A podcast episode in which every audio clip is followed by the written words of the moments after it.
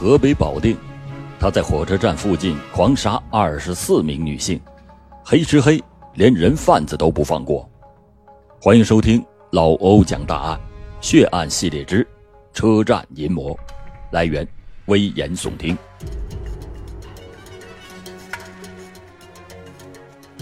河北保定是一座历史悠久的古城，地处京畿要地，西临太行山，远眺白洋淀。不仅是冀中政治、经济、文化的中心，而且是重要的交通枢纽。纵贯全市的京广、京石、保腰等主要公路，每天都有数以万计的车辆、人流通过，构成了城市的美妙乐章。然而，当1992年的春天到来的时候，保定附近几条主要公路沿线却接连发生了骇人听闻的惨案。仲春的保定，到处是一片青翠。四月十六日一大早，近郊清苑县阮庄村农民赵文艳就来到了责任田，看着一尺多高的麦苗，他欣慰的笑了。今年应该又能有个好的收成。一阵晨风吹过，赵文艳发现不远处好像躺着一个人，谁会躺在麦田里？好奇心。驱使他走了过去，果然看见一个人蒙头而卧。他撩开衣服一看，啊，竟然是一具女尸。赵文艳吓得是两腿一软，瘫坐在地上，半天都不会动弹。接到报案后，保定市清苑县公安局的领导带领着刑侦技术人员相继的赶赴到现场，随即现场勘查、现场访问。紧张有序的开始了。现场是位于阮庄村西北是劳教所果园围墙南侧的麦田中，距离保幺路五百米。由于围观的群众较多，现场已经遭到严重的破坏。死者是呈仰卧状，揭开覆盖在身上的衣物，发现尸体全裸，两侧有死者的黑色半高跟皮鞋两只。带有血迹的卫生纸五块，尸体检验推断，死者大概在二十六岁左右。根据颈部有环形表皮剥脱，球睑结膜有出血点，舌骨大角折断，食道后壁以及喉室有出血的情况来看，可以认定系由他人勒掐压颈部致机械性窒息死亡。死者的右手指有两处表皮剥脱，说明死前在现场曾经和犯罪分子有过搏斗的过程。根据死者阴道有两处撕裂伤，认定死者有被强奸的过程。从死者胃溶液以及尸体的现象分析，他死亡的时间应该在十二个小时以上，也就是一九九三年四月十五日十八点。到二十二点，现场访问组经过对周围群众进行深入的调查走访，没有发现任何有价值的线索。一个由市县公安局领导负责的专案组旋即成立，十五名市县局侦查员受命侦破此案。在案情分析会上，侦查员们根据现场情况，对犯罪分子进行了分析画像。一致认为此案是强奸杀人，不排除因为奸情、婚姻纠葛仇杀的可能。犯罪分子系一名二十五岁至四十岁的男性，心毒手辣，可能有犯罪的前科。犯罪分子作案选择在既能隐蔽又便于逃匿之地，而且受害人能够在夜晚跟随他进入距公路五百米处的麦田深处。说明犯罪分子不仅熟悉现场环境，而且与被害人十分的熟悉。受害人被强奸以后，随身找不到任何可以证明身份的物品，说明有可能是犯罪分子怕受到家人告发，或者是怕公安机关查到尸源而暴露，所以才拿走了能证明身份的物品，杀人灭口。犯罪分子熟悉现场环境，说明其藏匿地应该在保幺路沿线的保定市郊清苑县以及邻近的区域。迅速查明尸源是突破全案的关键所在。于是，侦查员们一边按照分析画像，大范围的摸排嫌疑对象，一边查找尸源。很快，保定地市新闻媒介播出或刊载了寻人启事，一千份协查通报迅速的发往了各有关市县派出所。查找受害人衣着、随身物品产地、工作任务量以及难度都非常的大，侦查员们跋山涉水，克服了重重的困难，一丝不苟的查找对比着。二十多天很快就过去了，侦查员们走村串户。昼夜连续奋战，行程数万里，共查否与无名尸类似失踪人员十七名，查否与死者衣带上同名的李夏群十九名，但是案情却毫无进展。为了推动侦破进程，专案组坐下来对前段工作进行了认真的总结，大家一致认为，案件毫无进展的原因只能是有两个方面，一是分析画像不准。犯罪分子没再往内，二是摸排工作有纰漏，没能把犯罪分子兜上来。从前段的工作来看，划定的侦破区域已经基本的摸排完毕，而且工作认真细致。第二种可能不太大，问题很有可能是出在了分析画像上不太准确上。因为如果摸排范围准确，即使是排不出犯罪分子，也应该得到。一些受害人的线索，而查找尸源工作已经扩展到了周边所有的市县，却仍然没有线索，这说明受害人离得比较远。犯罪分子有流窜作案的可能，而且有可能受害人与犯罪分子并不熟悉，是被诱骗或者是胁迫到现场遇害身亡。如果这一假设成立，那么。案件的性质只能是强奸杀人，犯罪分子必是一名流氓成性、凶残暴力、胆大妄为之徒，受害人也不一定是唯一的受害者。根据上述分析，专案组进一步扩大了侦查视野，把网撒向了更加大范围的同时，另辟侦查西径，派力量深入城郊区以及邻近的地区。调查了解有无类似无名女尸或者是案情相近的案件，特别注重发现可能存在的活口，以进一步了解罪犯的情况，尽早的突破全案。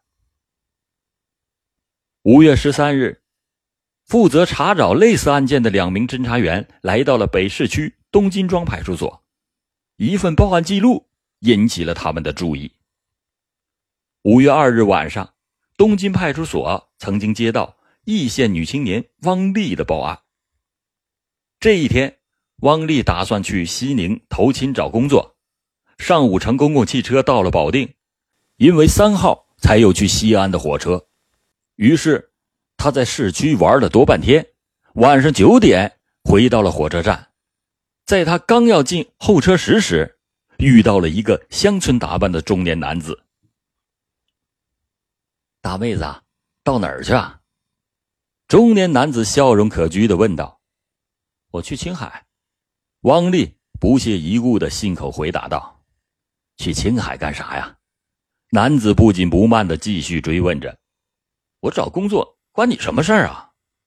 汪丽有些不耐烦了，重重的甩下一句话之后，转身想走。就听那男子说：“嘿，巧了。”我姨在保定郊区啊，开了一个服装厂，正愁人手少。你要是愿意啊，就去看看。听到此，汪丽的心怦然一动，老天有眼，难道是我遇上贵人了？想着，已经迈出去的腿又不由自主的收了回来。他正眼打量着男子，男子也用征询的目光打量着他。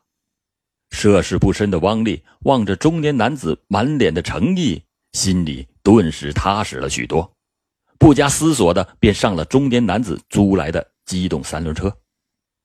正是姑娘这轻率的一步，使自己饱受了炼狱之苦，并险些丧失性命。二十分钟后，他们从三轮车上下来，四周已经是一片漆黑，汪丽辨不清方向，只知道已经到了郊外。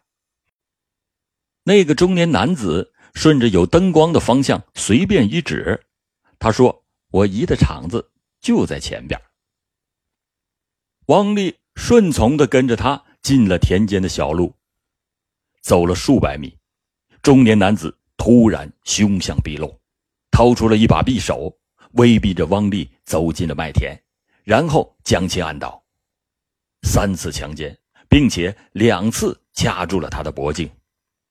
在掐脖颈的过程当中，为了让汪丽叫他爸爸才肯松手，这纯粹是一个变态。汪丽并没有抵抗，装作逆来顺受的样子，实际上是在寻找着机会逃走。歹徒见汪丽丝毫没有抵抗，就丧失了警惕，歹徒一脚将他踢倒在草丛里，让他别动，然后开始翻他的行李。拿走了四百元现金以及提包部分衣物。这个汪丽很聪明，他知道歹徒下一步就会杀他。就在这生死关头，汪丽突然灵机一动，对那个中年男人说：“那边有人来了，我听到有几个人在说话。”中年男人一惊，急忙朝着汪丽所指的方向走了十多步。就在此时，汪丽不顾身上一丝不挂。站起来就钻入到草中，连滚带爬的逃走。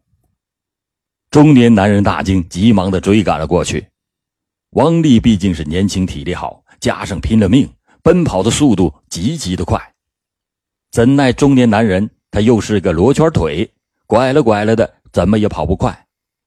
追了能有几分钟，汪丽就消失在夜色之中。中年男人也不敢多停留，骂骂咧咧的逃离了现场。汪丽的这番介绍非常的重要，他基本肯定了警方之前的推测。警方立即从公安厅找来了画像专家，根据汪丽的描述画出了歹徒的模拟画像。汪丽提供到，这个罪犯小眼睛、单眼皮罗圈腿，身高能有一米七四左右，年龄大概在三十七到三十八岁。从衣着上看，不像是城市里上班的人。专案组立刻对此案进行了分析研究，并且与四幺六案件进行了串并，提出了以下四条罪犯的特征：第一，这个犯罪分子肯定是单人作案，年龄吻合；第二，作案的时间都选择在晚上十点左右；第三，作案地都选择在距离公路一到两华里的城郊结合部的麦田里；第四。作案的手段相似，都采用了强奸、扼掐等手段。正当侦查工作进退维谷之际，八月三十日晚上七点三十分，保定清苑镇东五百米处的玉米地里中，又发现了一具无名女尸。这是一块连成大片的玉米地，一人高的玉米一望无际。身穿半袖警服的侦查员们不顾玉米叶的巨割和蚊虫的叮咬，踩着长有齐腰深杂草的田埂走向现场。还没等到接近尸体，便有一股让人忍受不了的恶臭迎面扑来。尸体位于玉米地纵深八十米处，头东北、脚西南的俯卧着，上下衣服、裤子分别被扒至胸上、膝下。尸体已经高度的腐败，部分已经白骨化，脖子上系着一块白色的毛巾，打了个结在脖子的后面。侦查人员从现场提取内装大量小孩衣物以及越冬物品的棕色提包一个，黑色扣子两枚，棕色的扣子一枚，这证明现场曾经进行过激烈的搏斗。同时，现场提取到了一张血纸片，上面写着。丁小铁三个字。法医经过对尸体进行了仔细的检验，得出结论：一、尸体颈部系着毛巾，酒精浸泡牙齿根部呈玫瑰色，全身没有发现其他明显伤痕，这说明这是被他人勒颈部致机械性窒息死亡。第二，根据尸体腐败的程度。和营区蛹壳等情况，分析他死亡的时间应该在十五天左右。最后根据牙齿的磨耗程度推断年龄大概在二十五到二十六岁。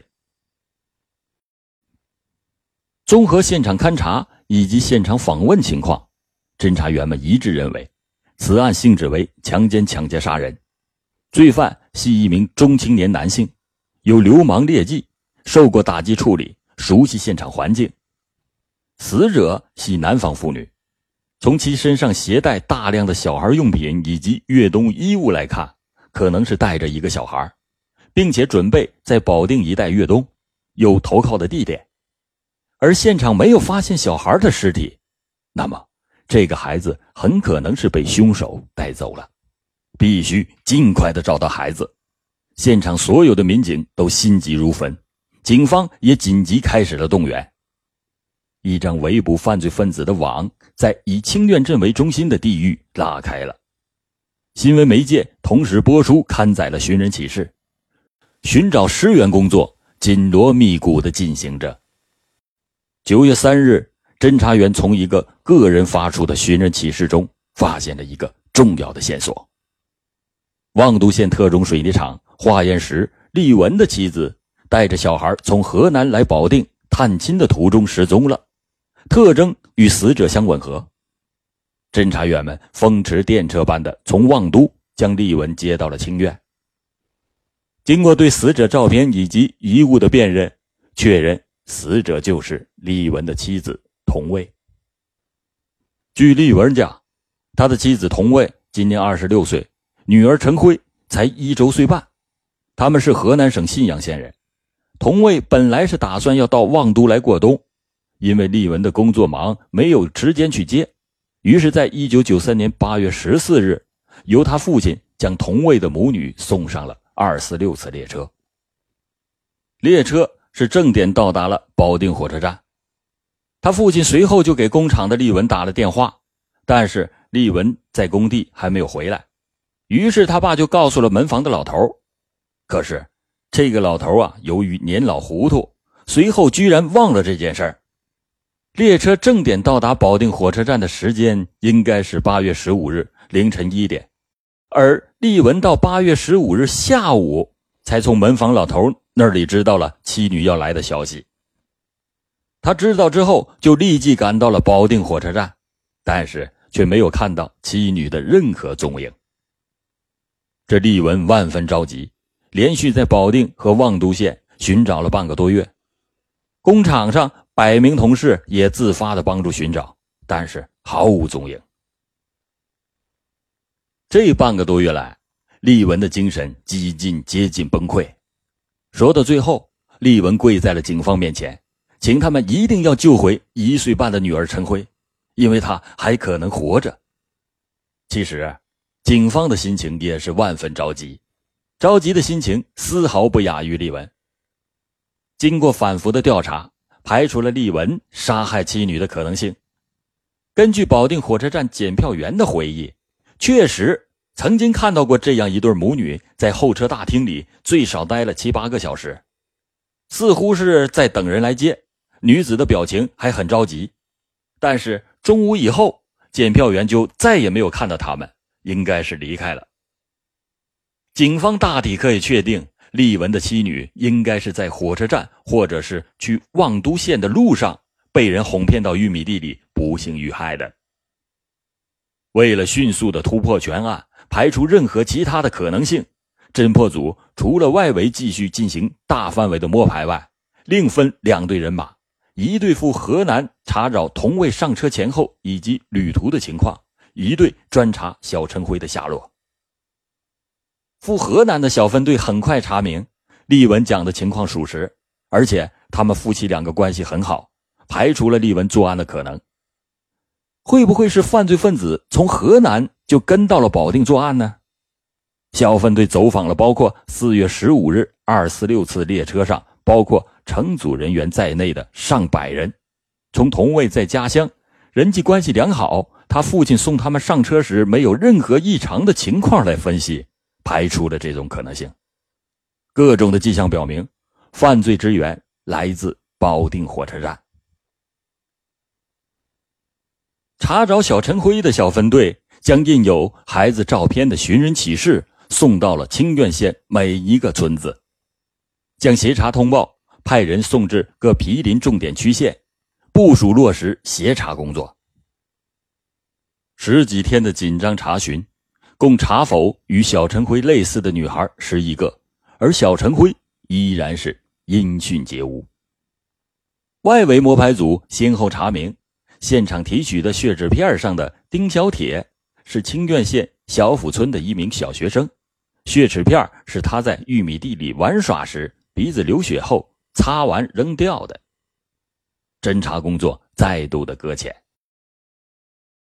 下一步侦查工作如何开展？侦查员们陷入了深深的思考之中。有干警分析，同为母女。应该是到达保定后遇害的。他们下车以后，自以为丈夫已经接到了接站的电话，同卫就一定会在火车站等待。长时间焦急的等待之后，同卫有可能到长途汽车站去找发往望都的汽车。同位在保定的活动地域只有火车站和长途汽车站。又是两站。且与已经并案的四幺六五二的案件性质相仿，所不同的是，前两起案件犯罪分子是用掐、扼等手段，同位案则是用毛巾勒。凭着丰富的刑侦工作经验，大家感到三起案件中存在着一种内在的联系，但并案侦查尚缺乏足够的依据，必须尽快的收集证据，解开这个谜团。就在专案组按照新的部署加紧收集串并案证据的时候，又一起无名女尸案发生了。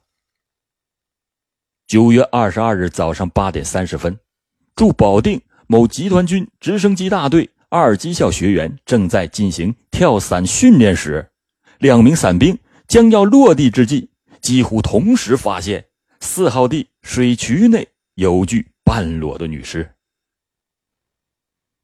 部队保卫股迅速的封闭了现场，市公安局南市区公安分局和集团军保卫处领导带领着侦查技术人员相继的赶到了现场。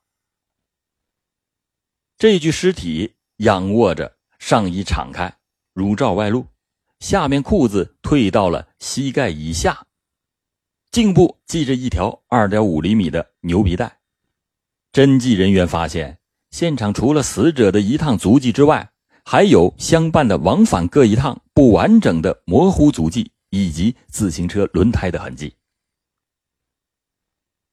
现场勘查和尸体检验表明，死者二十八至三十二岁，是被强奸，并且是勒掐致机械性窒息死亡，死亡的时间是十二个小时以上，罪犯年龄在二十五到四十岁之间。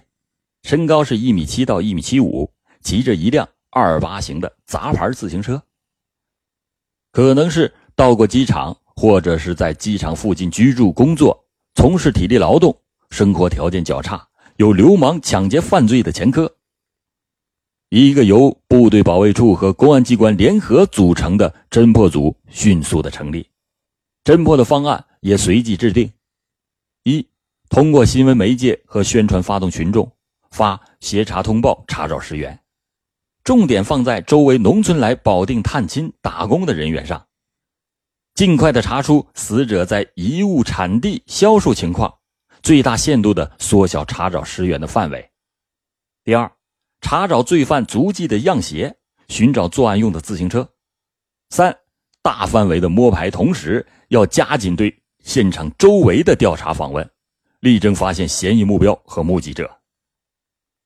部队保卫处对内部以及上千万的民工进行摸查走访，查清了一个个疑点，但是没有发现有价值的线索。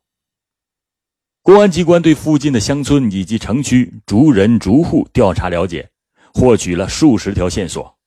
经过甄别，其中有一条价值比较大。九月二十一日的晚上，一对青年男女，大概在晚上八点左右，见到一个中年男子。骑着自行车，驮着一个妇女向现场方向走去。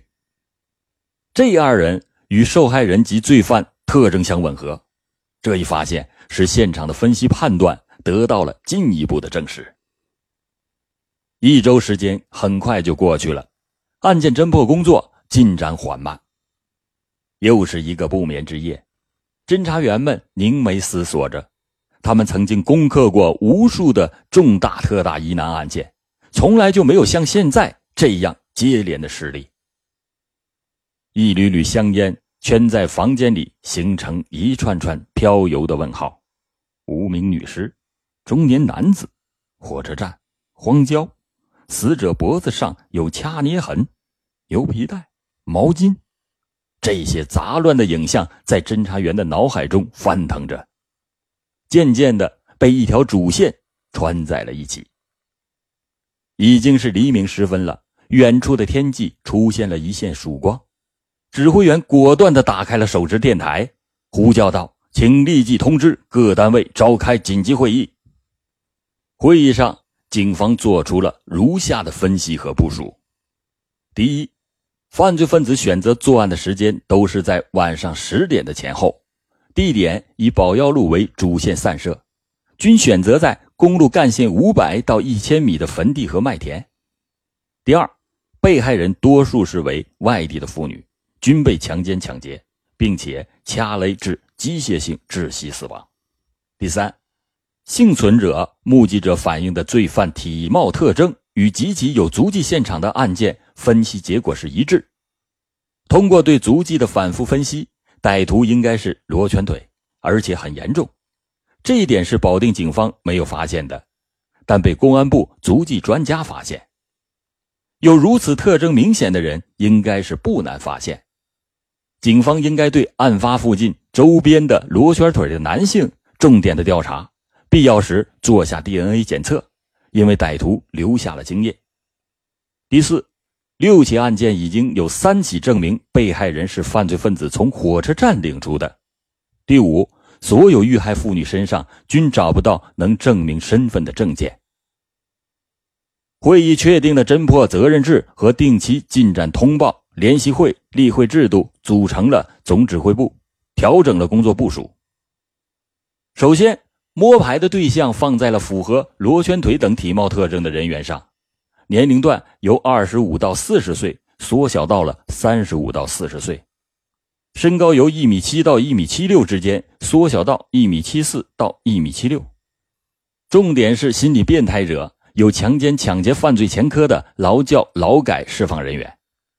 第二，摸排范围从市郊、清苑向保腰路为中心的更大范围扩展。